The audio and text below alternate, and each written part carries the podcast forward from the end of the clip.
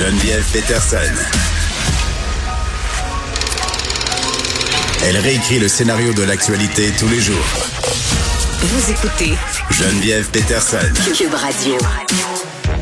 On a une nouvelle étude qui établit des liens, somme toute, assez clairs entre la pollution atmosphérique et la santé pulmonaire au Canada. On est avec Dr. Jean Bourbeau, scientifique principal du programme de recherche translationnelle sur les maladies respiratoires, prof au département de médecine à l'Université McGill et auteur principal de cette publication-là. Docteur Bourbeau, bonjour. Bonjour. Bon, ça paraît peut-être une question un peu simpliste, mais qu'est-ce qui vous a permis de faire ces liens entre la pollution atmosphérique et notre santé pulmonaire? Écoutez, nous, euh, on, on, a une cohorte de, de sujets qui ont été euh, sélectionnés à travers la population canadienne dans six provinces et neuf sites, donc de l'est à l'ouest. Euh, et euh, ça fait plus de dix ans qu'on suit euh, ces gens. Euh, avec toutes sortes de mesures, là, vous pouvez Mhm. imaginer, certaines assez avancées. Donc, et là, on est en mesure euh, de faire des liens avec euh, des expositions, bien sûr, autres que la cigarette. Et la pollution est, est bien entendu euh, le, le facteur actuellement numéro un Ah oui, euh, hein? de, euh, de cause, oui, de problèmes de santé dans le monde à l'heure actuelle. Donc, euh, bien qu'on on, on- voit les dommages que le, euh, la pollution peut faire à d'autres niveaux, on, on le ressent bien entendu avec des désastres naturels, Mm. mais au niveau santé, rendu le facteur numéro un. Mais, mais c'est fou parce que vous parlez de désastres naturels, mais moi j'ai en tête aussi euh, toutes les complications qu'ont euh, qu'ont eu les gens qui ont vécu le 11 septembre, là, les premiers répondants, les pompiers, les policiers, même les gens qui étaient là. Il y a plusieurs de ces personnes-là qui sont décédées ou qui souffrent de maladies pulmonaires aujourd'hui, là, parce qu'ils ont respiré des particules, parce qu'ils ont été euh, bon euh, en contact avec tout ça. Puis ça c'est un exemple extrême, euh, docteur Bourbeau, mais moi, ma question, c'était, monsieur, madame, tout le monde, dans notre vie de tous les jours, la question qu'on se pose quand on lit un peu ce que vous avez publié, c'est est-ce que vous avez euh, déterminé à quel point il faut que ce soit pollué pour qu'il y ait des impacts sur la santé? Est-ce qu'il faut que ça soit hyper pollué, moyen pollué? Comment, vous avez mesuré ça?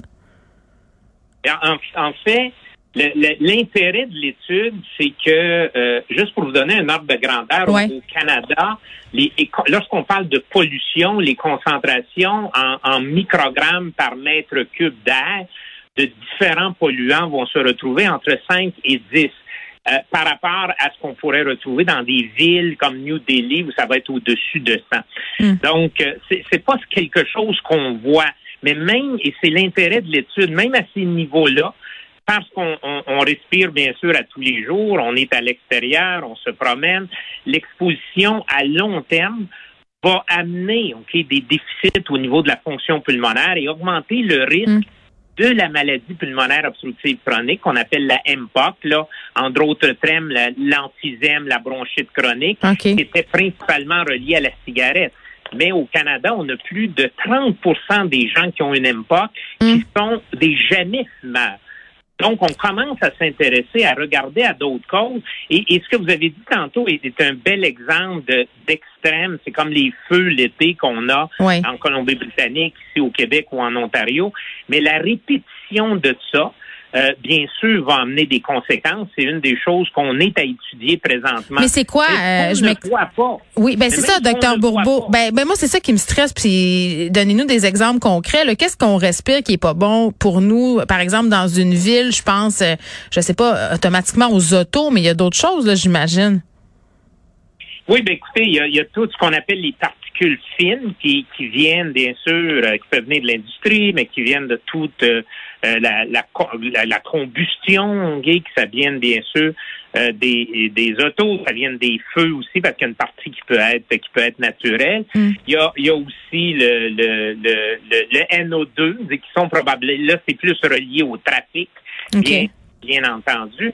Donc, et, et, c'est, et c'est, cette pollution-là peut voyager à des milliers de kilomètres. Donc, c'est, c'est, c'est, c'est un peu, euh, euh, c'est, c'est un peu ludique de penser que euh, parce que nous, on est en campagne puis il n'y a pas de problème, Ouais. qu'on ne sera pas nécessairement exposé à ça. Parce que ça peut venir des États-Unis, ça peut venir d'une partie du Canada et il n'y a pas de frontières, bien entendu. Donc, on, pensait que ces particules-là voyagent à des milliers de kilomètres, euh, va faire, oui, qu'à un certain moment donné, on a une alerte de smog, bien entendu.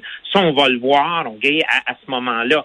Mais entre ça même, de donc, ce que, que l'étude nous dit, c'est qu'il n'y a pas de risque zéro. Euh, et euh, on doit faire le mieux possible pour diminuer, et euh, l'Organisation mondiale de la santé a diminué d'ailleurs la limite de, pollution. Elle est passée de 10 à 5 microgrammes par mètre cube de polluants. mais même à ça, il faut réaliser que mm. le, risque n'est pas, ne sera jamais à, zéro. Donc, il faut essayer de, de mieux faire. Et, et les choses qu'on ne voit pas, dont il faut les connaître quand même parce que sur notre santé à long terme, hmm. ça peut avoir des effets. Ben oui, mais vous me dites tout ça, euh, je veux bien être consciente euh, que ça existe, docteur euh, Bourbeau, puis savoir que même ce que je vois pas peut me faire du mal. Mais est-ce qu'il y a une façon de rendre ça moins pire? Est-ce que je peux agir? Parce qu'on voit en Asie des gens qui portent des masques, entre autres quand il y a des épisodes sévères de, de smog. Est-ce qu'on risque à un moment donné de voir ça chez nous? Est-ce que c'est efficace? Écoutez, là, c'est sûr que c'est une autre question. L'étude ne visait pas à, regarder aux moyens qui sont efficaces. On connaît déjà des moyens dans des populations vulnérables où on va demander aux gens d'éviter de sortir lorsqu'il y a des alertes. Ah oui, hein? Parce qu'il y a des, personnes plus sensibles que d'autres. Ça, votre étude. Oui, c'est ça. Pas faire d'exercice à, l'extérieur quand d'alerte de smog, essayer de diminuer l'exposition. Non, les gens qu'on avait dans notre étude, c'est la population générale. C'est ça, mais dans la population, il y a des gens plus sensibles que d'autres, là.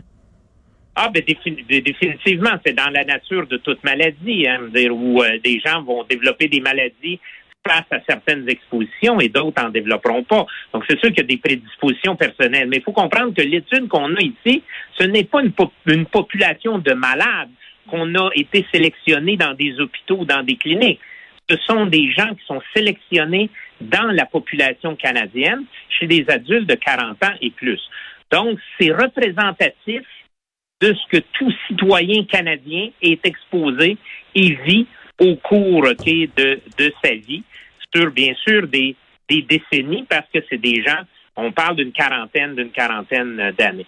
Donc, je pense qu'il faut retenir la pollution, c'est mm. vraiment euh, au-delà, c'est sûr qu'on est encore en partie là dans le, la pandémie de COVID et bien sûr, on veut essayer d'oublier le plus possible. Mais, mais la pollution, bien sûr, c'est le phénomène qui est en train de nous de nous rattraper. Mm. Il faut réaliser qu'il il, il va avoir des conséquences non seulement celles qu'on voit, mais sur, OK, sur la santé, sur la santé des gens. Donc, il faut vraiment s'y mettre. Il faut vraiment s'y mettre. Bon, entre autres choses, euh, il faut se mettre à bien des affaires, euh, docteur Bourbeau. Ça, c'est une pierre de plus sur l'édifice euh, qu'il faut bâtir pour se sauver des changements climatiques et autres facilités déprimantes. Docteur Jean Bourbeau qui a réalisé une étude avec d'autres chercheurs, évidemment, qui établit un lien entre la pollution atmosphérique et la santé pulmonaire au Canada. Merci beaucoup.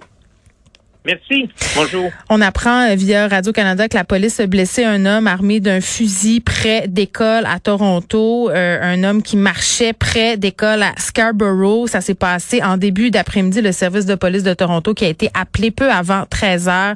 Euh, l'homme qui est décrit comme étant âgé d'environ 20 ans, qui portait une casquette blanche et un manteau long. Donc, ça se passe en ce moment. Il y a des mises à jour régulières sur Twitter. Il y a quatre écoles dans ce coin-là qui sont rentrées en confinement.